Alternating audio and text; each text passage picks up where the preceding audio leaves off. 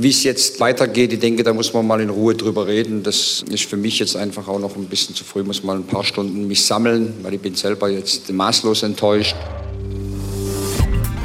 Das Handelsblatt Morning Briefing von Sven Affüppe. Guten Morgen allerseits.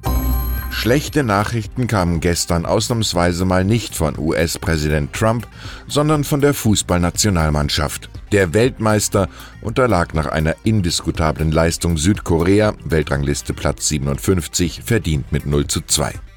Erstmals ist damit eine deutsche Mannschaft schon in der Vorrunde einer Weltmeisterschaft ausgeschieden. Ein Fiasko. Es fehlte so ziemlich an allem, an Leidenschaft, an Ideen und an Toren. Ich trage die Verantwortung, sagte der langjährige Erfolgstrainer Löw nach der Niederlage. Am Ende reichte seine Kraft nicht einmal für einen Rücktritt. Dabei haben die drei Spiele in Russland eines gezeigt, die Ära Löw ist vorbei, es ist Zeit für einen Neuanfang. Ähnlich orientierungslos wie die Nationalelf ist in diesen Tagen die Große Koalition unterwegs. Der Koalitionsausschuss hat die geplante Begrenzung des Baukindergeldes für Eigenheime auf maximal 120 Quadratmeter Wohnfläche wieder gekippt.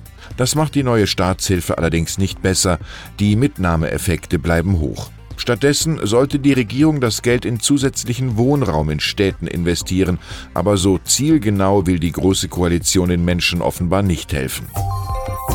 Der Asylstreit spaltet weiter die Bundesregierung. Innenminister Seehofer wehrt sich gegen die Aufnahme von Flüchtlingen vom Rettungsschiff Lifeline, das gestern in Malta anlegen durfte.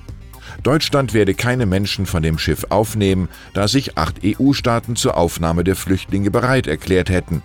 Kurz zuvor hatte Regierungssprecher Seibert angekündigt, die Bundesregierung prüfe, einen Teil der 230 Menschen aufzunehmen. Seehofers Veto ist ein Affront gegen die Kanzlerin. Möglicherweise hat der CSU-Chef den Satz Ich kann mit dieser Frau nicht mehr arbeiten tatsächlich gesagt. Die Öffentlichkeit erträgt den Dauerstreit zwischen Merkel und Seehofer schon lange nicht mehr.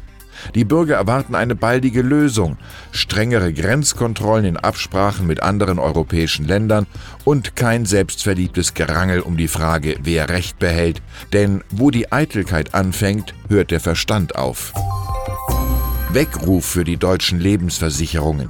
Niedrigzinsen, strenge Regulierung und harter Wettbewerb gefährden zunehmend das Geschäftsmodell. Die Finanzaufsicht BaFin hat jetzt ein Drittel der Versicherer unter intensive Beobachtung gestellt.